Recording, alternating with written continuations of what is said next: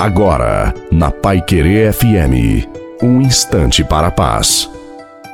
Boa noite a você, boa noite também a sua família. Coloque a água para ser abençoada no final. As tribulações nos fazem cristãos mais fortes, fortalecidos na graça de Deus. Deus não te abandona diante das provações, Ele está sempre ao seu lado. Você precisa acreditar, você precisa acreditar que Deus vai realizando o seu plano na sua vida, e para isso você deve assumir a missão de ser um ramo grudado na videira, que é Jesus Cristo, para produzir frutos de benção. Decida agir diferente, ou seja, lutar o bom combate da fé, confiar na misericórdia do Senhor. Portanto, aguenta firme e persevere, lute e não desanima. A provação produz homens e mulheres mais fortes que sabem enfrentar a vida como ela deve ser enfrentada. E se você passar por alguma provação, enfrente confiando na graça de Deus, porque Deus está com você.